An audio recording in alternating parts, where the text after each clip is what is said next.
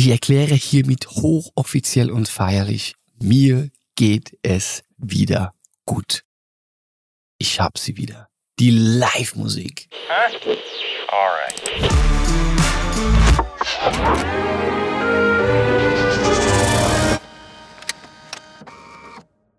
Ich erkläre hiermit hochoffiziell und feierlich, mir geht es wieder gut. Dabei ist es nicht etwas so, dass es mir zuvor durchweg schlecht ging. Es gab in den letzten anderthalb Jahren sehr viel Gutes und ganz viele schöne Momente.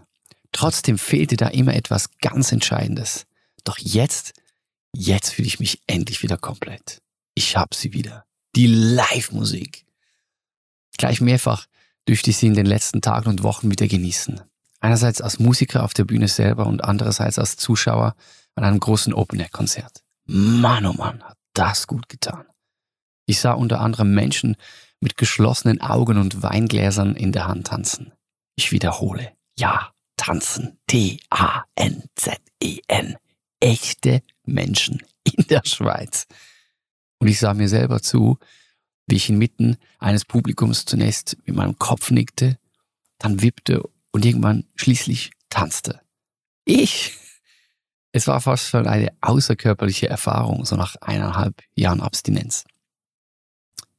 Hey Leute, dieses wunderbare Gefühl, wenn ich nach einem Konzert vom Echo der Melodien in mir drin, den bleibenden Bildern und ein paar guten Text- oder Gesprächsfetzen nach Hause begleitet werde, das zählt für mich zu den schönsten Erlebnissen des irdischen Daseins. Kein Wunder, fühle ich mich aktuell gerade wieder hergestellt. Und noch was. Mir wurde die Reziprozität von Künstler und Publikum so bewusst und so lieb wie noch nie. Das will heißen, es spielt gar keine entscheidende Rolle, wer auf und wer neben der Bühne steht. Denn erst die Wechselseitigkeit beider Partner macht Live-Musik zu einem so besonderen Erlebnis. Nick Cave, dem der Austausch mit seinen Fans so wichtig ist, dass er dafür eigens die Website der redhandfiles.com ins Leben rief, sagte einst über seine Beziehung zum Publikum, wir nehmen uns gegenseitig an die Hände und bewegen uns über uns hinaus zu einem höheren Ort der geistigen Wechselseitigkeit, um uns dadurch gegenseitig wiederherzustellen. Er beschreibt Live-Auftritte zudem als Prozess, währenddem er sein Ego, seine Eigennutz ablegt, um sich bestmöglich seinem Publikum zu öffnen. Ich meine gerade aktuell diesen Prozess, diese Verletzlichkeit bei ganz vielen Künstlerinnen und Künstlern auf Bühnen besonders gut mitverfolgen zu können. Da drückt eine große Portion Dankbarkeit, fast schon Ehrfurcht durch, überhaupt ein Publikum zu haben, mit dem man gemeinsam etwas Besonderes erschaffen darf.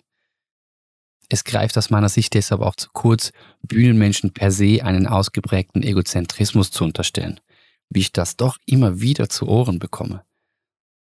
Vielmehr wird doch jetzt gerade die Übereinkunft deutlich, welche das Publikum mit der Person auf der Bühne trifft. Du schaust stellvertretend für uns in diese Welt hinaus, fühlst, verarbeitest und präsentierst. Und wir, das Publikum, reagieren entsprechend drauf. Der Deal geht selbstverständlich auch anders herum.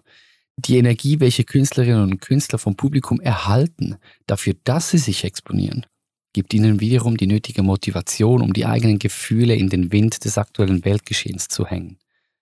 Das hat zunächst einmal nichts Egozentrisches an sich, sondern eben etwas Wechselseitiges, etwas Ergänzendes. Das gilt im Übrigen auch für die Kirchen und die Gottesdienste, die darin stattfinden. Nicht selten ist da, gerade wenn es um Bühnen geht, eine große Vorsicht oder gar Irritation zu spüren. Das ist insofern nachvollziehbar, als dass Gott und nicht ein Mensch im Zentrum stehen soll, ist ja klar. Nüchtern betrachtet helfen Bühnen jedoch einfach in erster Linie den Kern einer Sache noch sichtbarer zu machen, wovon letztlich die Gesamtheit profitiert. Wenn ich beispielsweise in Nehemia 8 lese, dass das Volk Gottes beim ersten Gottesdienst nach Jahren des Exils in Jerusalem besonders berührt war, dann fällt mir dabei auch auf, dass eigens dafür eine Bühne errichtet wurde, damit so viele wie möglich hören und sehen können, was der Priester Esra zu sagen hatte. Und das Resultat des erwähnten Gottesdienstes? Es war ein feierndes Volk. Und die bis heute viel zitierte Erkenntnis, dass die Freude am Herrn unsere Stärke ist. Getextet und verbreitet wurde diese Message übrigens von den Leviten, viel davon übrigens gut ausgebildete Sänger. Ich kann mir also sehr gut vorstellen, dass diese Message damals in Jerusalem in irgendeiner nicen Hook ihren Niederschlag fand. Ob nun zur Ehre Gottes oder einfach um der Schönheit des Lebens willen. Ich wünsche uns allen, dass wir in nächster Zeit Teil dieser einzigartigen Wechselseitigkeit zwischen Bühne und Publikum werden dürfen. Dass dabei der Gedanke an Eitelkeit oder Ungleichheit nicht im geringsten eine Rolle spielt. Dass es nicht darauf ankommt, wer auf und wer vor der Bühne steht. Und dass wir uns in diesem Miteinander wiederherstellen lassen. Das erste Konzert nach meiner mehrmonatigen Pause war übrigens das des Schweizer Singer-Songwriters David Dabu Bucher von Dabu Fantastic. Er spielte dabei auch seine aktuelle Single und darin heißt es, wenn es mir wieder gut geht, dann werde ich für euch singen, bis es euch wieder gut geht. Und dann später, wenn ich dann wieder down bin, dann höre ich im Traum, wie ihr gesungen habt. Und dann singe ich, bis es mir wieder gut geht. Und wenn es mir wieder gut geht, dann werde ich für euch singen. Danke, Dabu, für den. Besser kann man es nicht ausdrücken. Das Wunder der Live-Musik.